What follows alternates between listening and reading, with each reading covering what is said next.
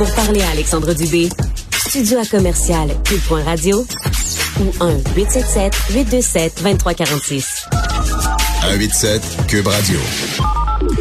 Le directeur national de la santé publique, le docteur Luc Boileau, était de passage euh, en Abitibi-Témiscamingue hier à Rouen-Noranda pour faire le point sur la fonderie Horn. Euh, la fonderie qui devra le limiter considérablement ses émissions d'arsenic dans l'air. On en parle d'ailleurs euh, aujourd'hui à l'émission avec le docteur Luc Boileau. Bonjour docteur, merci d'être là. Ça me fait plaisir, Monsieur Dubé. Bonjour. Bonjour à vous. Alors, expliquez-nous d'abord ce que vous avez, résumez-nous ce que ce que vous avez annoncé hier euh, du côté de Rouen-Noranda.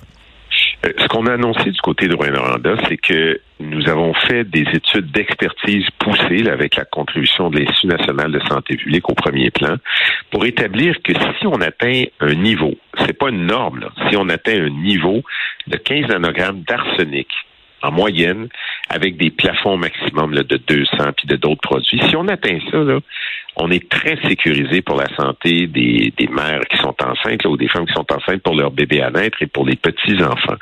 Parce que c'est eux qui sont euh, plus vulnérables là, aux effets de tous ces produits-là là, pour leur développement. Et on a donc dit, à ce niveau-là, là, on est très, très, très rassuré si on, on arrive là le plus rapidement possible.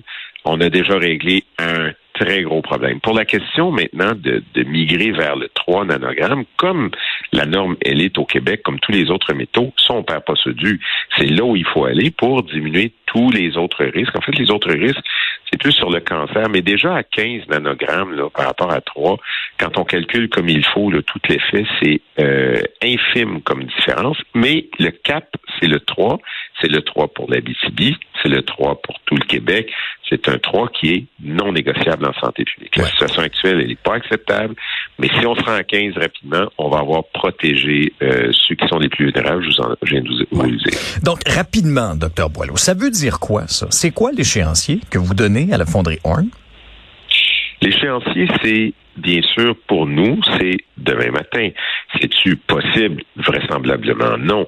Ça demande beaucoup d'efforts industriels, des changements euh, qu'on nous a expliqués qui sont euh, qui sont de grande importance, qui vont demander euh, des centaines de millions de, de dollars d'investissement. Mais le cap est donné et il faut aller vers là. Maintenant, c'est au gouvernement à convenir avec l'entreprise à quelle vitesse, si c'est possible, à quel moment, etc. En attendant, si on n'est pas capable d'atteindre le 15, là, mettons demain, ben, en fait, aujourd'hui, là, on ne l'a pas, là. Alors, nous, on, on, sort, on était avec euh, les médecins. Je suis toujours à Rouen-Noranda. J'étais avec les médecins plus tôt euh, ce matin, avec des représentants de la communauté, des représentants de, en fait, la mairesse, il y a quelques instants à peine, et plusieurs autres préfets.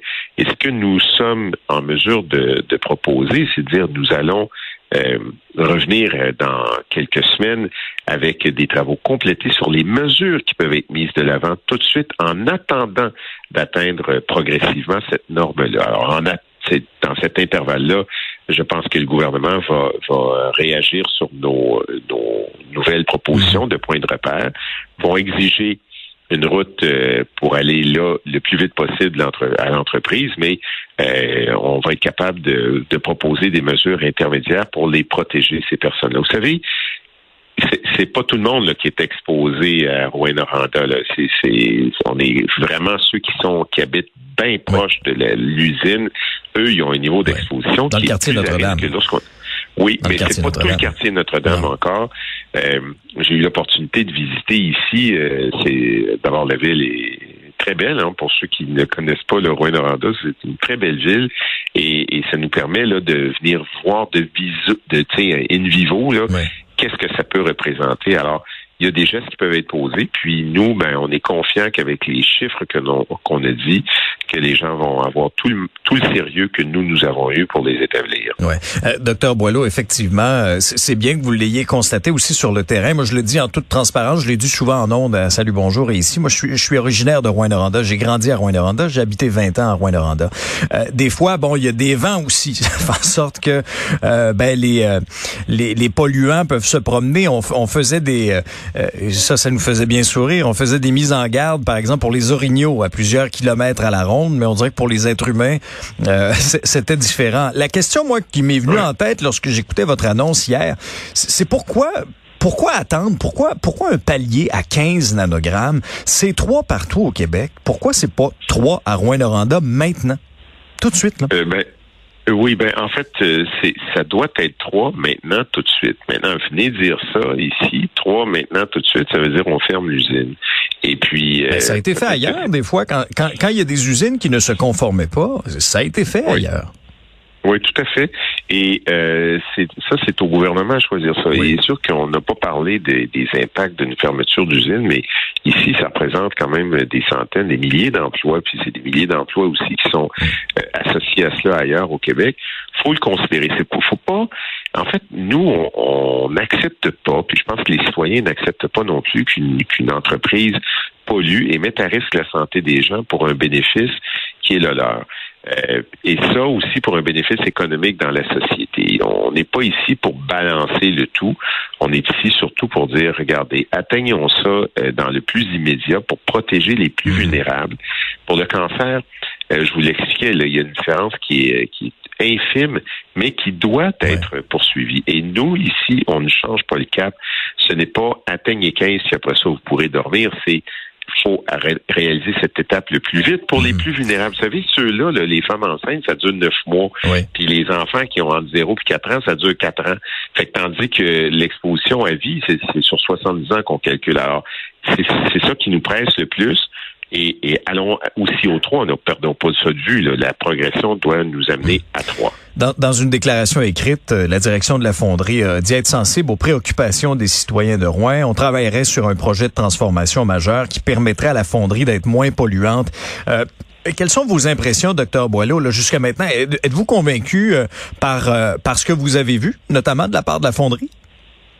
Euh, ben, écoutez, M. Dubé, moi, j'ai eu aucun contact avec la fonderie, puis je ouais. souhaite pas euh, nécessairement C'est plus le, ministre. gouvernement qui en a. Ouais, ouais, c'est, en fait, c'est le gouvernement. Là, okay. Il y a d'autres ministères, le ministère de, de, l'Environnement qui fait son travail. Ce que je peux vous dire, c'est que je crois que euh, le ministère de l'Environnement est très, très sensible à, à nos postures, à nos propos.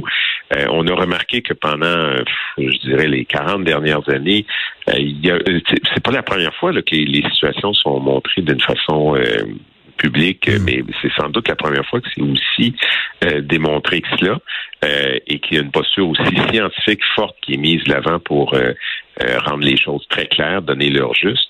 Mais je crois que cette fois-ci, en tout cas je l'espère, c'est que le, le, gouvernement l'entend très bien et qu'il euh, agira en conséquence. Et, et, moi, les signaux que j'ai de mes collègues des autres ministères, c'est qu'ils nous écoutent beaucoup. On a pas mal eu d'écoute autour de ça. On a, on a donné nos, euh, nos livrables sur le plan scientifique lundi. Oui. J'ai pris l'avion mardi pour être mmh. On l'a donné au, au, ministère de, de l'Environnement lundi. Et le, le mardi, j'étais ici. On l'a expliqué à, à plusieurs personnes. J'ai pas terminé, là, je suis encore ici, puis on va euh, rencontrer d'autres personnes euh, pour bien expliquer ça. Et euh, je vous avoue que les gens sont assez satisfaits des travaux qui sont menés, mais ils ont la même question que la vôtre. C'est OK, mais quand? Ça, prend combien de temps se rendre là? Ben là, il y a des efforts énormes à mettre pour ça. Ils seront mis, je crois, j'espère. Et euh, s'ils ne peuvent pas être mis, puis qu'on dit non, on peut pas baisser en bas de où nous sommes en ce moment, ben là, euh, je pense que le gouvernement va prendre euh, acte et va décider. Mais pour nous, si ils sont capables de se rendre là le plus vite possible, tant mieux. Puis en attendant, on a d'autres mesures qu'on proposera ouais. pour pallier au risque, pour les enfants et les femmes enceintes en, en particulier. En conclusion, euh, docteur Boileau, en quelques secondes, euh, si par exemple la fonderie euh, ne, ne, collabore pas, ou on va donner le bénéfice du doute, bien sûr, mais ne, ne, ne présente pas un plan d'action euh, qui, euh, qui, qui rejoint ces objectifs-là, est-ce que, est-ce que vous, comme directeur national de santé publique, vous pouvez dire c'est trop dangereux, on recommande une fermeture temporaire ou c'est une décision qui revient au ministre?